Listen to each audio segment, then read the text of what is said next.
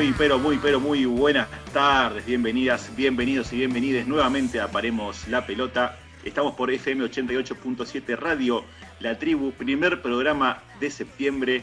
Ya se viene la primavera, ya la estamos palpitando aquí en, nuestros estudios, o en nuestras casas, mejor dicho. El team verano, el team calor está contento, el team invierno ahora lo, escucharemos. Le quiero dar las buenas tardes a mi amiga, mi compañera, la señorita Rocío Badesi. ¿Cómo le va, Rocío? Hola, Mica, buenas tardes. ¿Cómo estás? ¿Cómo están, compañeros? Buenas tardes a toda la audiencia.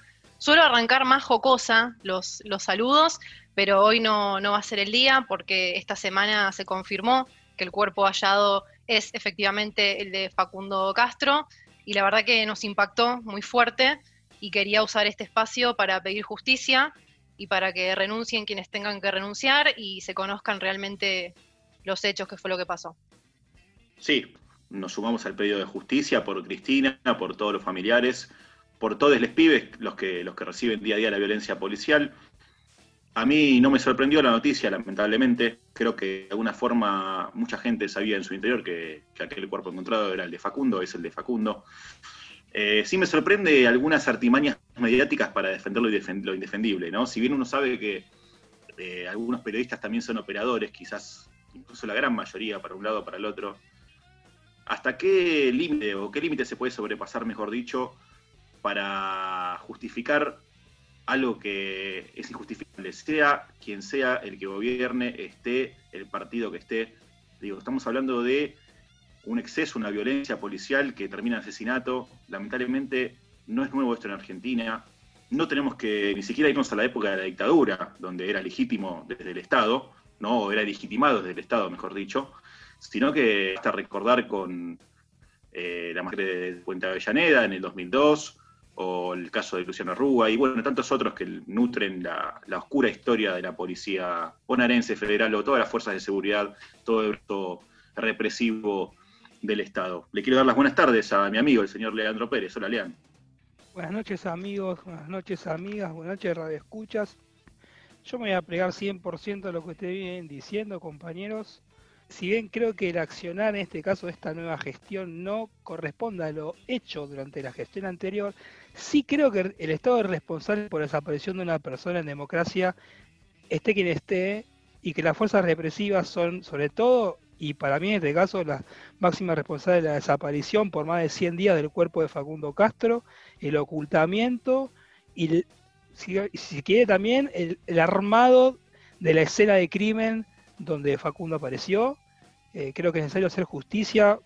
Creo que es, eh, la sociedad argentina pide, o gran parte de la sociedad argentina pide basta de desaparecidos en democracia, basta de estas prácticas totalmente anacrónicas al tiempo que estamos viviendo. Y esperemos de una vez por todas que se haga, que se haga justicia por, por Cristina y por Facundo y para que sepa quiénes son los responsables, tanto materiales como políticos de esta desaparición. Sí, absolutamente, absolutamente. Le quiero dar las buenas tardes a mi amigo el picante, Alexis Face Dauría. ¿Cómo le va, maestro? Buenas tardes, Mica, eh, amigos, radioescuchas. La verdad que estoy 100% de acuerdo con las palabras que ustedes dijeron. Creo que para aportar algo más desde el aspecto histórico, esto es una práctica de, de la maldita policía que nació con el circuito CAMS en, la última dictadura militar, que nunca se cambió. Pasaron los gobiernos de todos los colores, peronistas, radicales, del PRO, nunca cambió. Eh, un solo momento eh, se pudo haber purgado que fue con Arlañán y no lo dejaron. Y lamentablemente esta policía que tenemos eh, es una continuación de esas prácticas y es parte del problema que tenemos de inseguridad además los, los problemas sociales, económicos, culturales, eh, esta policía no va a cambiar hasta el día que la purguen, porque ya se ha practicado o tratado de hacer un punto y seguir y, siguió igual. Así que yo creo que es hora de que la policía se la purgue de una vez por todas y se le vayan estas prácticas. Así que eh, creo que eso es lo que puedo aportar sobre lo de Facundo Astudillo. Sí, sí, 100% de acuerdo. Eh, lo decía antes, no, no, hacía falta irse a la dictadura, pero inequívocamente hay que referirse a la dictadura, porque como bien vos decís, todo sucedió, todo comenzó, mejor dicho, de ahí, todo se originó ahí. Eh, convengamos que muchos de los represores después siguieron siendo popes eh, dentro de la policía bonaerense, ¿no? Sobre todo. Quiero darle las buenas tardes a mi amigo, el señor Ignacio Solano. ¿Cómo le va, señor? Buenas tardes, compañeros. Buenas tardes a todos los que escuchan del otro lado. Bueno, eh, respecto al tema de Facundo, no mucho más para agregar, creo que dijeron todos ustedes, pero sí, lamentablemente hay una continuidad que parece no tener fin desde el retorno a la democracia y desde antes también, con el tema de la violencia institucional por parte de las fuerzas del Estado. Esperemos que, algo pueda cambiar pronto. No, sinceramente no soy muy optimista con ese sentido porque pasaron tantos años y la, el accionar de las mm. fuerzas de seguridad siempre parece repetirse, no importa el signo político o el gobierno que, gobierna el país. Así que bueno, eh, mandar un saludo grande y fuerte si se está escuchando, hacerlo llegar a la madre de Facundo, a Cristina. Y bueno, eh, esperemos que pueda pasar este momento con el mayor cariño posible de las personas que la, aprecian y que la contengan en este momento tan duro para ella. Comparte un poco tu pesimismo, Nacho, lamentablemente, porque han habido gobiernos de tinte progresista, ¿no? Más allá de los gobiernos nefastos que todos conocemos, y la situación nunca cambió, básicamente. Así que adhiero un poco a lo que decís vos. Esperemos que esto se resuelva, esperemos que haya justicia, que los responsables paguen como corresponde pero bueno, en cuanto a la reforma estructural, en cuanto al cambio radical, vamos a tener que esperar un buen tiempo más, me parece. Seguiremos clamando por ello desde nuestro espacio. Vamos rápidamente, queremos ir, bueno, a temas más alegres. Tenemos un programa con mucha información, muchísima información, y me parece que ya es tiempo de ir rápidamente a nuestra primera sección, la dinámica de lo impensado del día de la fecha.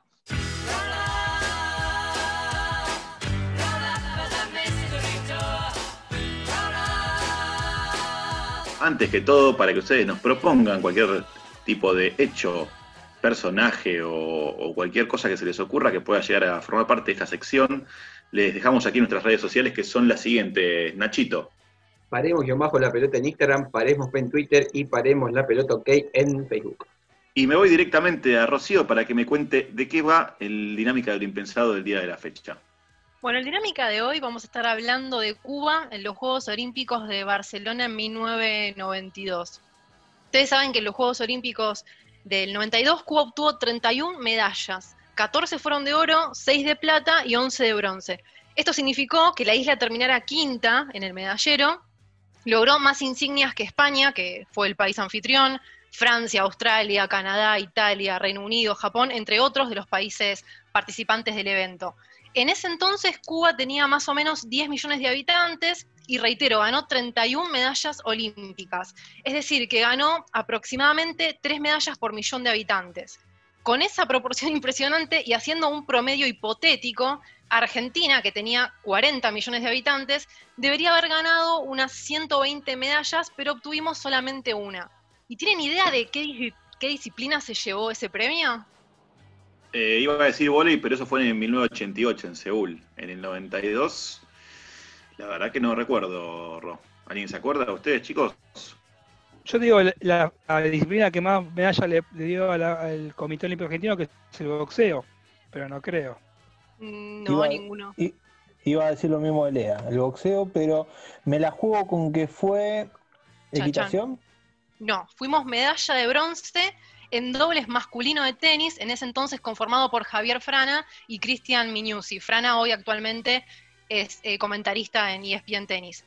Y también cabe destacar que Cuba ganó medallas en otras nueve disciplinas, como atletismo, béisbol, boxeo, esgrima, levantamiento de pesas, lucha grecorromana, lucha libre, judo y vóley. Se habló y se habla mucho hoy del fenomenal Dream Team de, básquet de Estados Unidos, pero hubo otro equipo soñado en esos juegos, que fue el del béisbol cubano. No sé, Lean, si querés comentarnos un poco cómo estaba compuesto el Dream Team de, básquet de ese entonces, las principales figuras. Las principales figuras de ese equipo tenés desde Michael Jordan, el mejor jugador de la historia, hasta eh, John Stockton, el máximo asistidor de la historia, Scottie Pippen, Charles Barkley, Patrick Ewing, Carmelo, Clyde Drexler, la particularidad que tenía ese equipo, que entre tanto... Lo primero fue que sí, eh, equipos se forman porque el 88 Estados Unidos pierde la de oro entonces, eh, quien era el comisionado de la NBA dice, bueno, tenemos que llevar a los jugadores de NBA a las Olimpiadas. Ellos arman el equipo con lo mejor que tenían en la liga y a Aaron, el que sería el que era el jugador más destacado del básquet universitario, que era Christian Leitner, que no tuvo una gran carrera a lo largo en su faceta profesional, pero que fue parte de un equipo mítico, el que muchos consideran el mejor equipo, por lo menos de básquet armado en la historia del deporte. Imagínate un, Dream Team de básquet, pero en este caso eh, de béisbol cubano, porque realmente fueron una máquina, eran imparables, y, se los comparó un poco con, con, este, con este Dream Team de Estados Unidos. Algunos de los resultados que obtuvieron fueron 8-0 frente a República Dominicana, 18-1 frente a Italia, 8-2 con Japón, 18-0 frente a España, 6-1 a Estados Unidos en semis, 11 a 1 a Taiwán en la final. Y la estrella fue justamente el pelotero Omar Linares. Y otro atleta que se destacó en tierras españolas fue Javier Sotomayor, años después considerado el mejor de la historia en lo que es salto de altura. En aquellos Juegos saltó 2,34 metros en su primer intento, consiguiendo así la medalla dorada.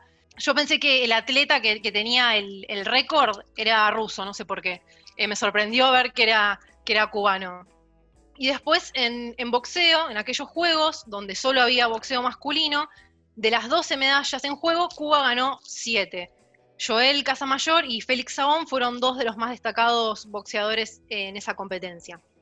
Cabe destacar que en boxeo los cubanos, los mejores entrenadores de boxeo del mundo son cubanos, los mejores. O se van a Estados Unidos o entrenan a mexicanos o, o argentinos, pero los mejores entrenadores de boxeo son cubanos. Bueno, y uno podría pensar que Cuba, por ser una isla, debería tener más, más deportistas dedicados a disciplinas acuáticas, y no es así, sorprende, sorprende mucho con, con el boxeo.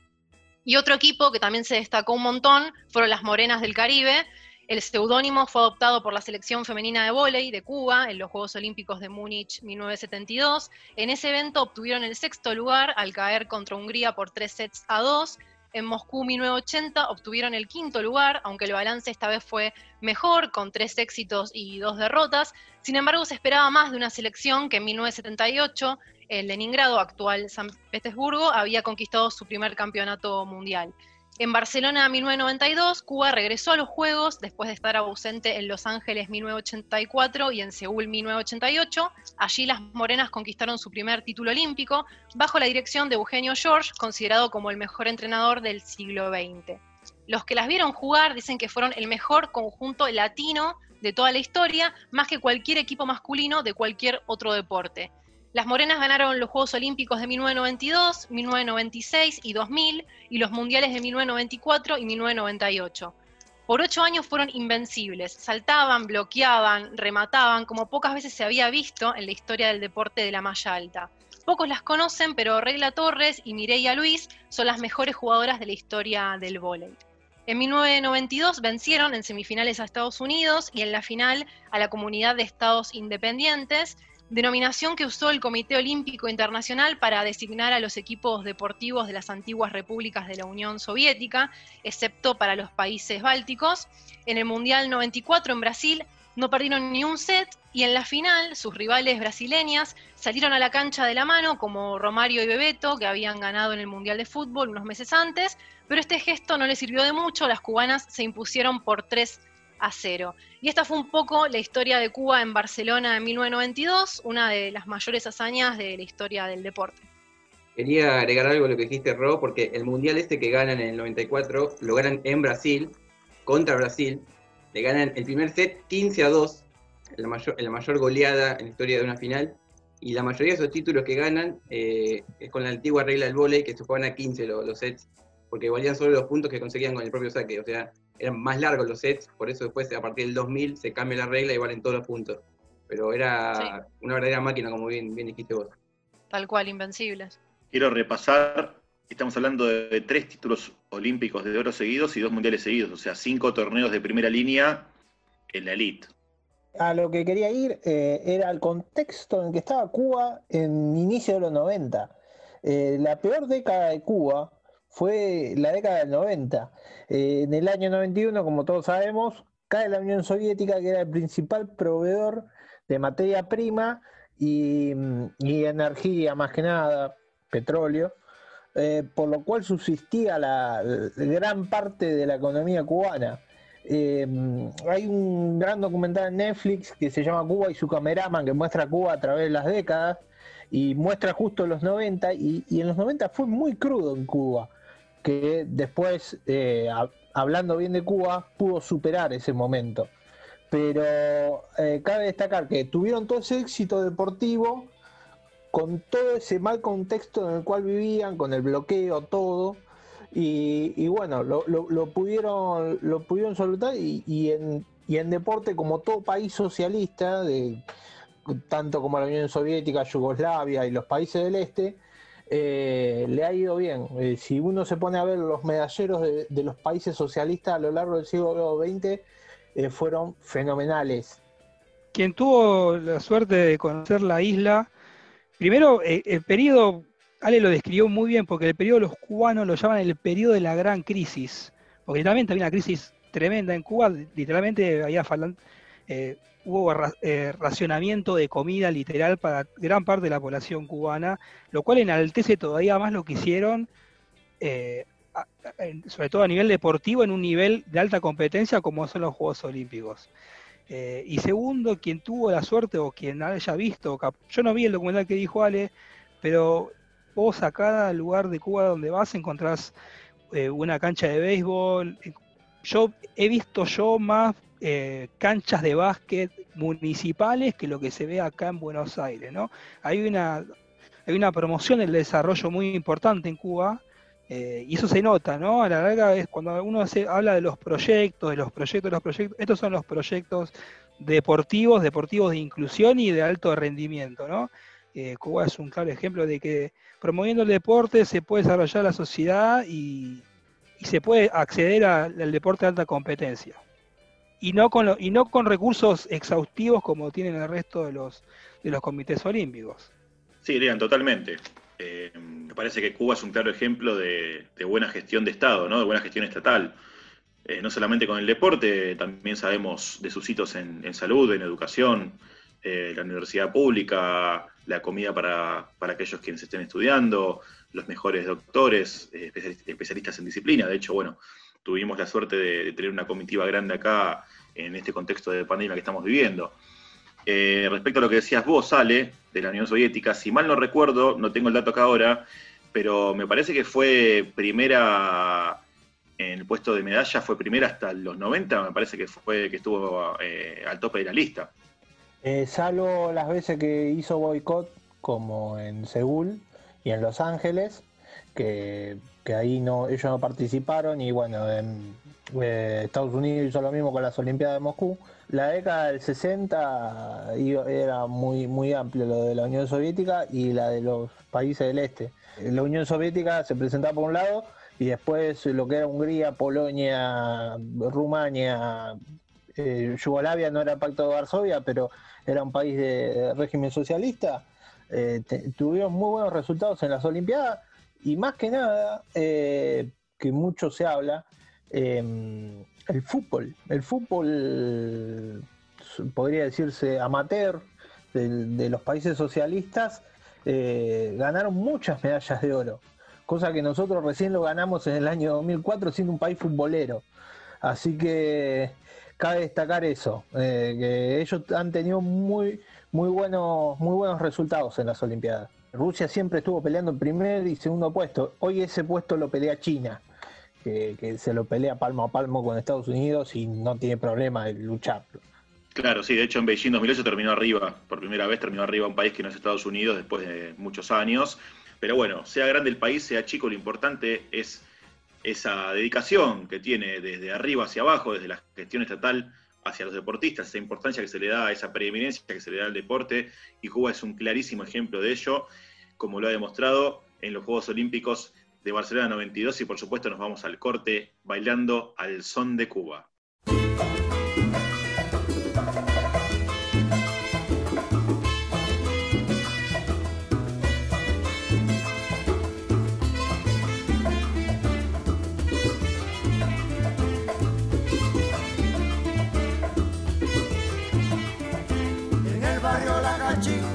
Formado la corredera.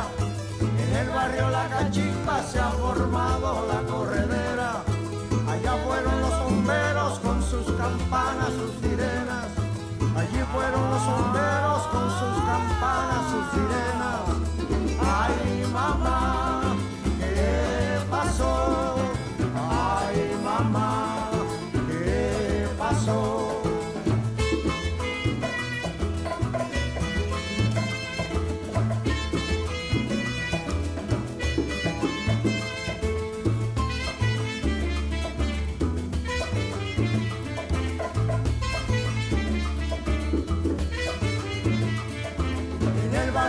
Cachimba se ha formado la corredera.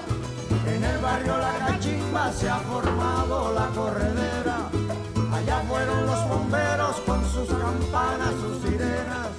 Allí fueron los bomberos con sus campanas, sus sirenas. Ay, mamá, ¿qué pasó? Volvemos a Paremos la Pelota aquí por FM 88.7 La Tribu. Estábamos escuchando en el cuarto de Tula un tema clásico del son cubano hermoso para bailar, porque se viene la primavera, lo voy a repetir incansablemente, estoy muy contento por ello. Antes de repetir esto, quiero dejarles de vuelta a las redes sociales para que nos escriban. ¿Cuáles son, Ro? En Twitter paremos P, Facebook paremos la pelota OK e Instagram paremos guion bajo la pelota y quería contarles que también estamos en Spotify por si quieren escuchar alguno de nuestros programas ya emitidos. Excelente, sí, en forma de podcast nos pueden escuchar nuevamente. Sabemos que les encantan nuestras voces, así que los pueden escuchar todas las veces que quieran. Y de a poco, allí en el fondo, paulatinamente empiezo a escuchar esa música hermosa, Tini de Rojo el Infierno.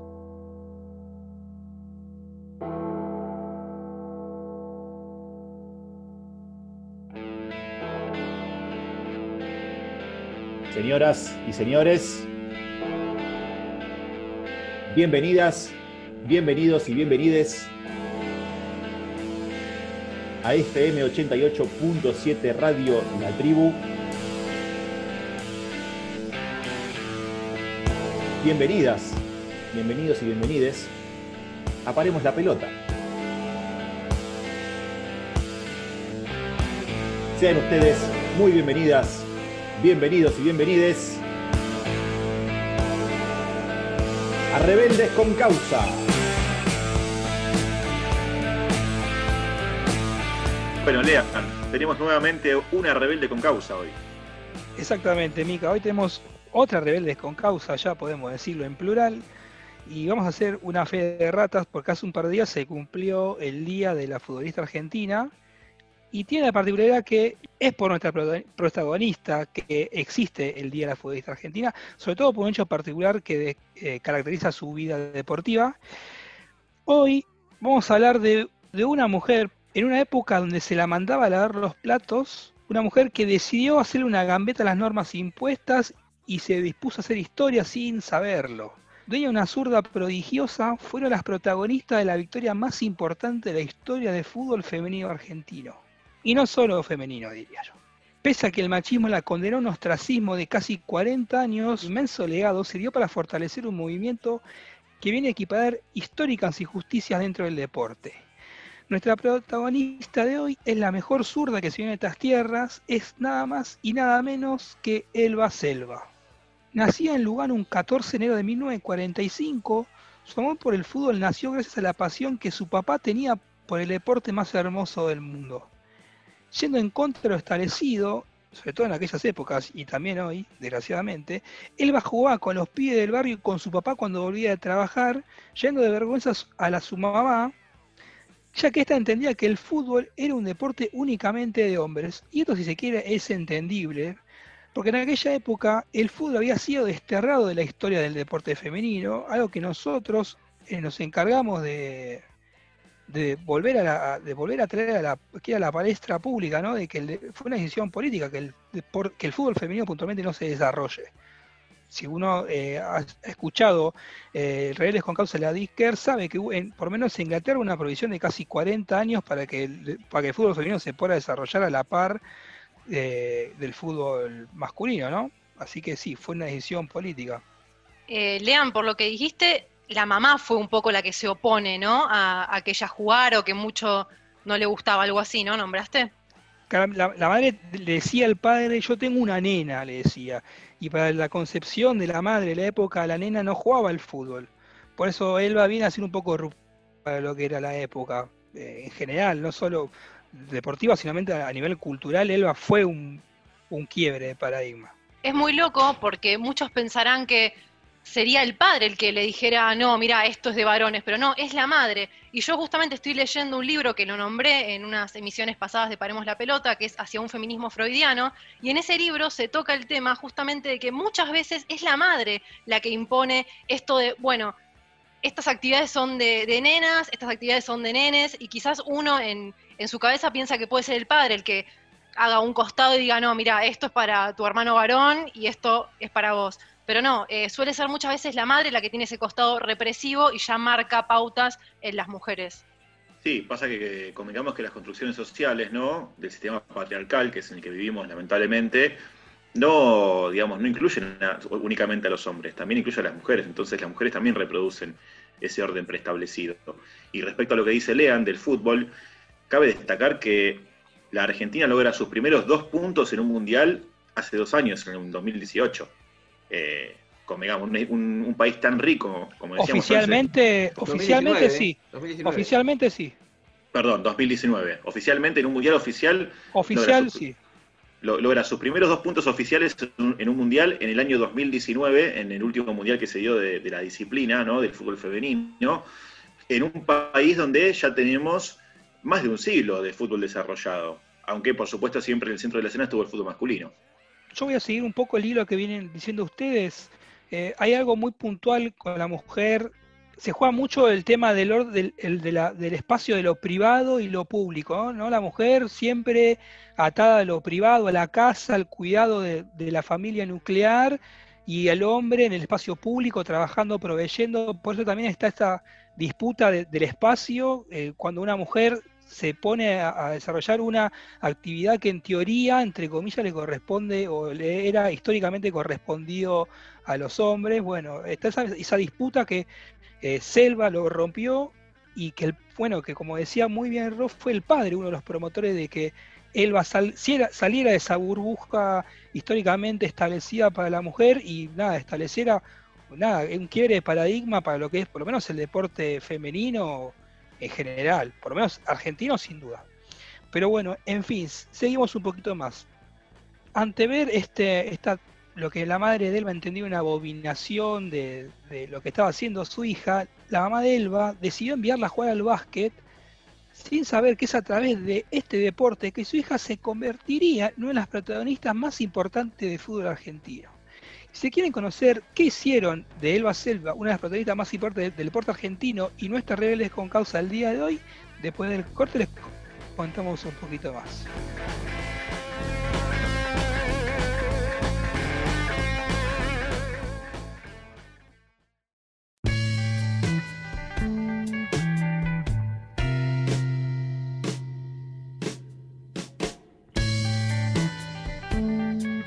Volvemos directamente a Paremos la Pelota. Lan, contame por favor, ¿qué fue lo que hizo de Elba Selva una verdadera rebelde con causa? Bueno, estábamos contando que la madre Elba la habían mandado a practicar básquet y un día en medio del entrenamiento, Elba erró un doble fácil y de la bronca se llenó el empeine con esa naranja caprichosa que la hizo volar tan fuerte contra la pared que eh, esto despertó el interés de una profesora que, asombrada por las cualidades que Elba tenía con la, con la zurda, le dijo, piba, vení, nosotros tenemos un club en donde juegan las chicas. Elba tenía ya 21 años y fue esa edad cuando conoció la práctica amateur todavía en aquella época del fútbol. Fue a su primera práctica un día viernes y al día siguiente ya estaba en una de las giras que se hacían en aquellas épocas. Vamos a contar en el interín que contamos la historia de Elba Cera, también vamos a contar el interín o el lo que llevó, el proceso que derivó en, en, lo que hoy se conoce como la, Superliga de Fútbol Femenina, pero que en aquella época era algo impensado tener una liga semiprofesional de fútbol eh, femenino. En aquella época, la AFA no tenía ni se veía obligada a reglamentar una competencia oficial de fútbol femenino, por lo que eran las jugadoras las que armaban equipos que giraban por el territorio nacional gracias al accionar de un par de empresarios que organizaban torneos de exhibición o torneos relámpago con el objetivo de recaudar dinero para fomentar el crecimiento de la disciplina. Era tan precario en las disciplinas y el cómo se practicaba el fútbol femenino en aquella época que eh, las pioneras, aquellas eh, jugadoras que fueron a México a disputar un torneo internacional, el primero que disputó el fútbol femenino, eh, jugaban con remera de, de, River y Boca. O sea, ni siquiera tenían indumentaria propia. Compraban indumentaria de un equipo X y eso es lo que usaban para jugar los torneos relámpago en el interior del país y que permitían solventar el desarrollo pequeño pero paulatino de la, de la disciplina. Me hiciste acordar, eh, volviendo mucho más para acá en el tiempo, cuando Atlético Tucumán tuvo que jugar con la camiseta de la selección argentina juvenil. Exactamente. Cuando exactamente. fue jugador, salvando las distancias y salvando todo. Ese, ese caso fue anecdótico, fue un dato de color, la gente lo tomó como algo, sobre todo por la hazaña del Atlético Tucumán, pero este caso demuestra la precariedad a la que estaba sometido el fútbol femenino en aquella época. Exacto, yo quería marcar justamente esa diferencia. Por eso, por eso recuerdo eso como un hecho jocoso contra una falta total de apoyo, ¿no? Exactamente. Eh, y para demostrar el poco apoyo que tenían las futbolistas en aquella época, mientras eh, o mientras jugaba estos torneos relámpagos en el interior del país, Elba trabajaba como operario en una fábrica de medias. Y los días de Elba estaban divididos entre su trabajo diario, el cuidado de su familia y los entrenamientos. Un año después, en 1970, se creó en Turín la Federación Internacional de Fútbol Femenino, una organización no reconocida por la FIFA, dato no menor, que logró dar un nuevo impulso al fútbol femenino a través de la, organización de un mundial tampoco reconocido por la institución madre del fútbol mundial, desarrollado en Italia, del cual participaron siete equipos y que tuvo como ganador a la selección de Dinamarca. Al año siguiente, en 1971, se desarrolló el segundo mundial, tampoco no oficial de fútbol femenino, y también organizado por la Federación Internacional de Fútbol Femenino, que se iba a desarrollar en México y que tenía la particularidad de que Argentina fue participado, fue, perdón, fue invitado para participar por, por primera vez de un torneo internacional de fútbol femenino.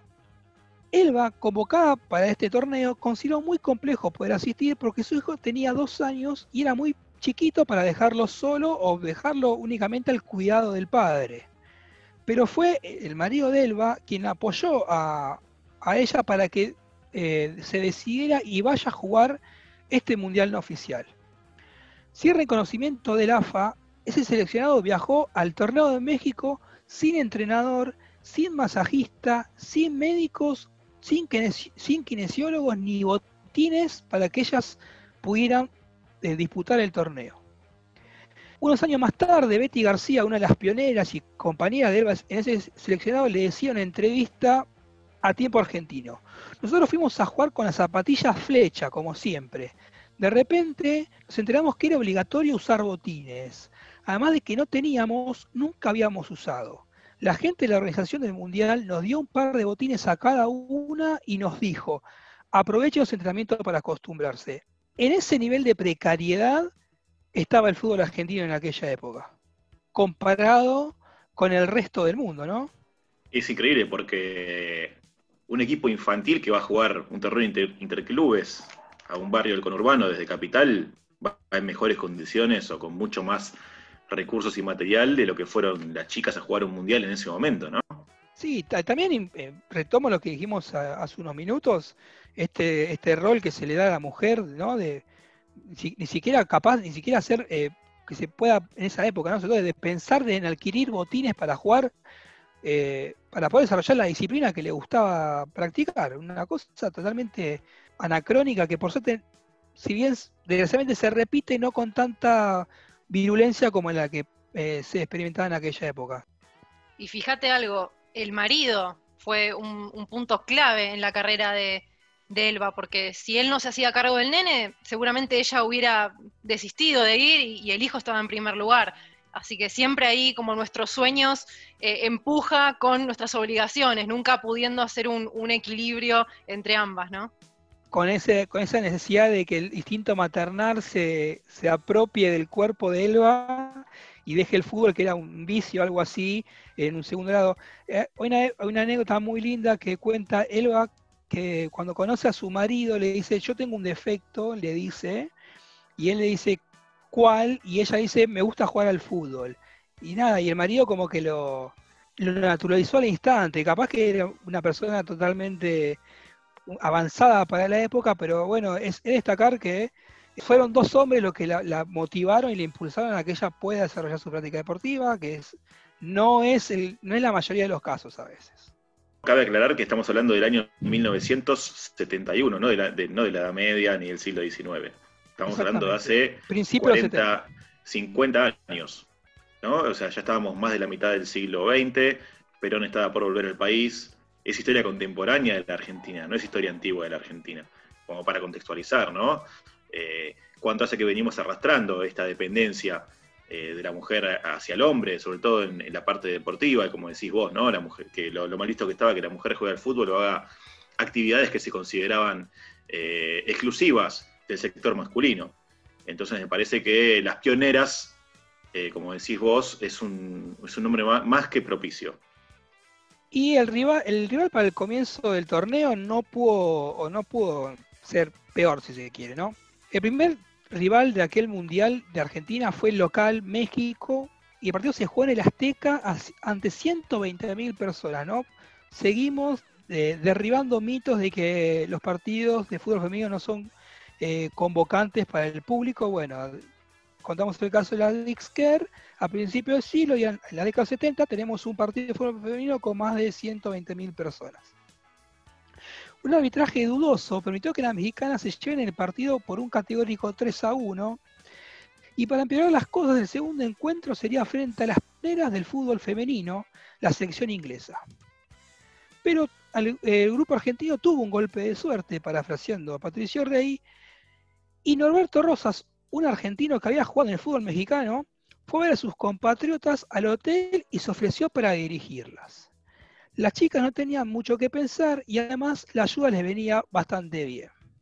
Pero la verdadera ayuda vino gracias a la magia de Elba.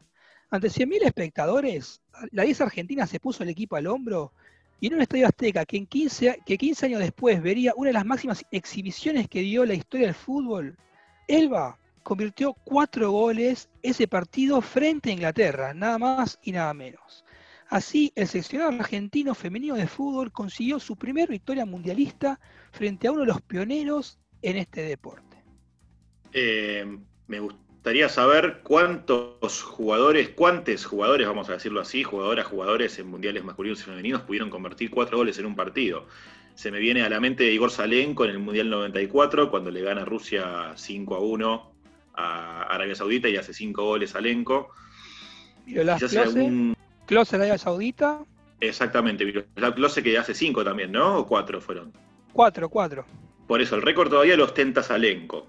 Y después de cuatro en un partido, bueno, tenemos a Close, tenemos a Elba Selva, y habría que revisar el historial de los mundiales, pero es algo fuera de serie, sea cual sea. Ya eh, Fontaine, si me acuerde, pero no sí, No ya Fontaine puede ser también. No se me ocurre 13 a 1.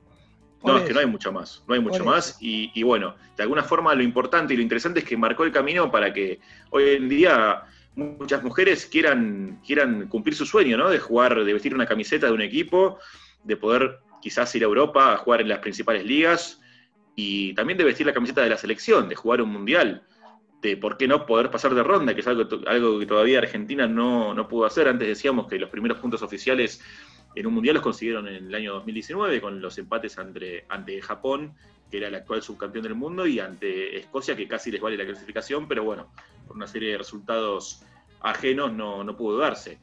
Pero me parece que lo importante es el camino que marcaron Elba y, todas sus compañeras para que hoy en día el fútbol femenino deje de ser únicamente un deporte mirado de reojo y, sea una realidad cada vez eh, con más crecimiento gracias a, todas estas mujeres que, han hecho muchísimo por, por todas las deportistas que, quieren cumplir su sueño, ¿no? Como decíamos recién. Después de una derrota frente a quien sería el mejor equipo del torneo, la selección danesa, el seleccionado argentino que estaba diezmado por las lesiones sucumbió ante Italia consiguiendo el cuarto puesto en aquel mundial. Una proeza si consideramos que, por ejemplo, Marta Soler, una de las jugadoras argentinas durante el Mundial, hacía presentaciones en un restaurante del DF para recaudar plata, algo que faltaba a lo largo y ancho de la cotada delegación. También las jugadoras vendían fotos autografiadas del equipo para solventar los gastos diarios generados durante la competencia. Elba fue entrevistada por Página 12 eh, para contar su historia y las pioneras, sobre todo para cuando se empezó a, dar a, salir a la luz la historia de Elba Selva y las pioneras. Y decía en esa entrevista, cuando yo volví de México sentí que se había terminado todo. Allá me halagaban, me buscaban los periodistas y cuando llegamos al aeropuerto de Seiza no había nadie para recibirnos, nadie sabía nada. Para empeorar el contexto de la vuelta de Elba y las pioneras, los 40 días que duró el periplo mundialista hicieron que la fábrica donde trabajara la 10 argentina decidiera echarla y dejarla sin trabajo, por irse a jugar un mundial de fútbol.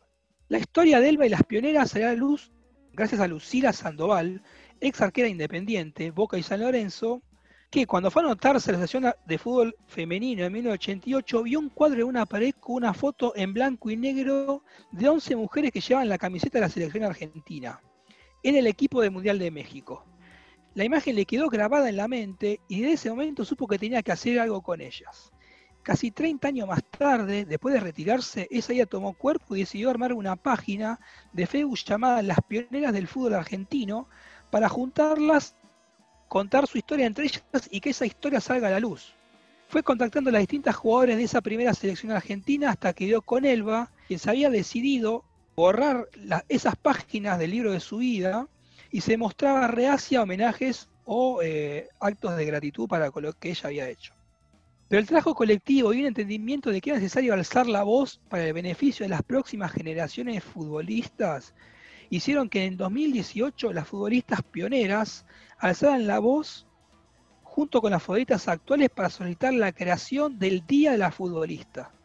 Un año después, previa aprobación por la legislatura porteña, se reglamentó que en Argentina todos los 21 de agosto se celebre el Día de la Futbolista.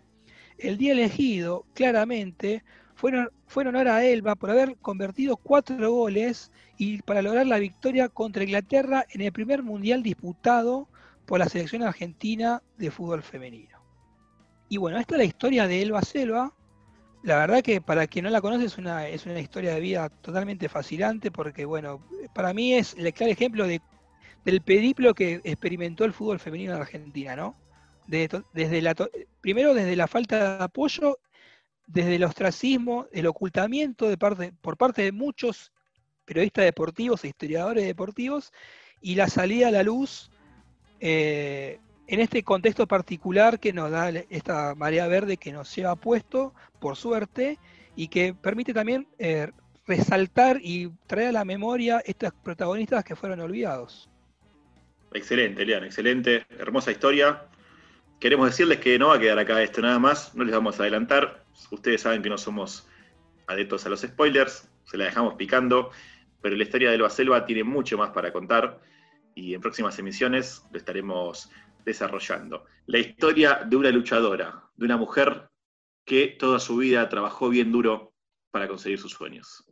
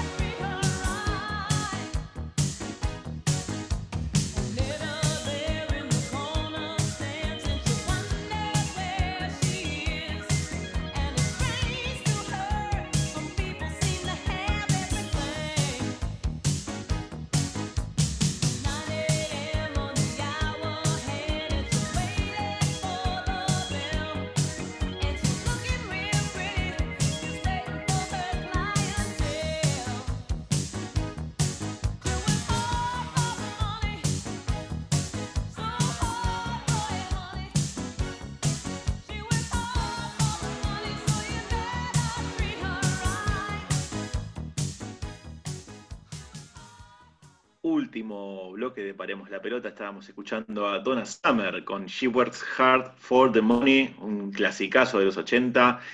Y queremos también dejarles las redes sociales para que ustedes nos propongan, nos critiquen como siempre, en lo que quieran, mensajes lindos, feos, medios. ¿Cuáles son las redes, Ale? En Twitter Paremos P, en Instagram Paremos-la pelota y en Facebook Paremos la pelota OK.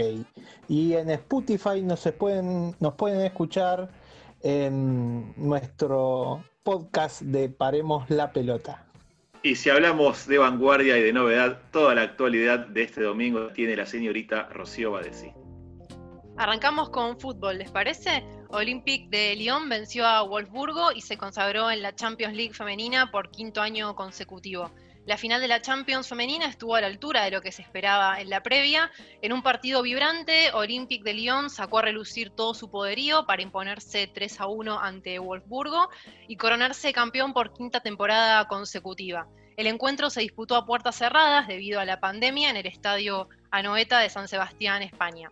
Vale recordar que el duelo entre Lyon y Wolfsburgo se ha convertido en una suerte de clásico en las finales de la Champions League y este fue el cuarto choque entre ambas en esta instancia. Lyon consiguió así su quinto título consecutivo y el séptimo en los últimos 10 años. Como ganador de la Champions League femenina, Lyon se alzó con 150.000 euros de premio y Wolfsburgo se llevó 100.000 como finalista, estos montos aún están muy lejos de los que percibieron los varones. El Bayern Múnich se alzó con 4 millones por ganarle la final al PSG y sumó más de 80 millones en toda la campaña. Ahora pasamos a tenis, la falsa burbuja del US Open. El US Open, que ya lleva varios partidos disputados, le dio la bienvenida a la polémica. El francés Menot Per, tenista que dio positivo por COVID-19 y tuvo que retirarse del certamen antes de arrancarlo, hizo duras acusaciones en sus redes sociales respecto a la organización y al protocolo sanitario del torneo. Les pegó a funcionarios de la USTA y habló de mentiras. Dudo en decir lo que realmente está sucediendo en esta burbuja falsa. Eso es lo que dijo. Sin embargo, no entró en detalles sobre qué es lo que realmente quiso decir, no fue muy claro al respecto, estuvo ahí medio misterioso, solo compartió algunos posteos etiquetando a las autoridades. Llamó la atención que dentro de una organización con tantos protocolos de seguridad haya habido un infectado. Esto también despierta varias dudas, ¿no? ¿Habrá contagiado a alguien más? ¿Es el único? Quienes estuvieron en contacto con PER son testeados diariamente en vez de cada cuatro días como el resto de los participantes, y bueno, surge la pregunta si tendrá éxito la burbuja como pasó en la NBA o en la MLS. Será cuestión de tiempo saberlo. Y para finalizar, se fue un DT de River procesado por abuso sexual. Martín Gabriel Castro fue hasta hace unas semanas el entrenador del equipo femenino de vóley de la primera división de River, pero ya dejó de ser parte de la entidad. Castro presentó su renuncia por pedido de la dirigencia luego de conocerse su procesamiento por el cargo de abuso sexual, agravado por hechos que ocurrieron cuando dirigía a Vélez en el 2014. La sala primera de la Cámara del Crimen de la Ciudad Autónoma de Buenos Aires, en el marco de la causa instruida por el fiscal José María Campagnoli, resolvió el procesamiento de Castro sin prisión preventiva en orden al delito de abuso sexual agravado, todo mediante abuso intimidatorio, originado en una relación de poder en virtud de su rol de entrenador deportivo de las damnificadas, por el que deberá responder en calidad de autor. A fines del 2019, dos de las víctimas se presentaron en la unidad fiscal especializada en violencia contra la mujer del Ministerio Público Fiscal para hacer justamente la denuncia. Las jugadoras cuyo nombre se preserva están muy afectadas, les costó mucho acusar a Castro, ya que cuando los abusos ocurrieron tenían 16 y 18 años y eran alumnas de este entrenador en Vélez. Y bueno, quiero destacar que esto cuesta un montón, salir a decir y salir a, reclamar y a denunciar, pero que realmente las chicas se tomen su tiempo y lo hagan porque están salvando a, muchas mujeres. Excelente, excelente, Ro. Eh, Sí, deben haber muchísimos casos, como los que le pasó a las chicas en River y en Vélez.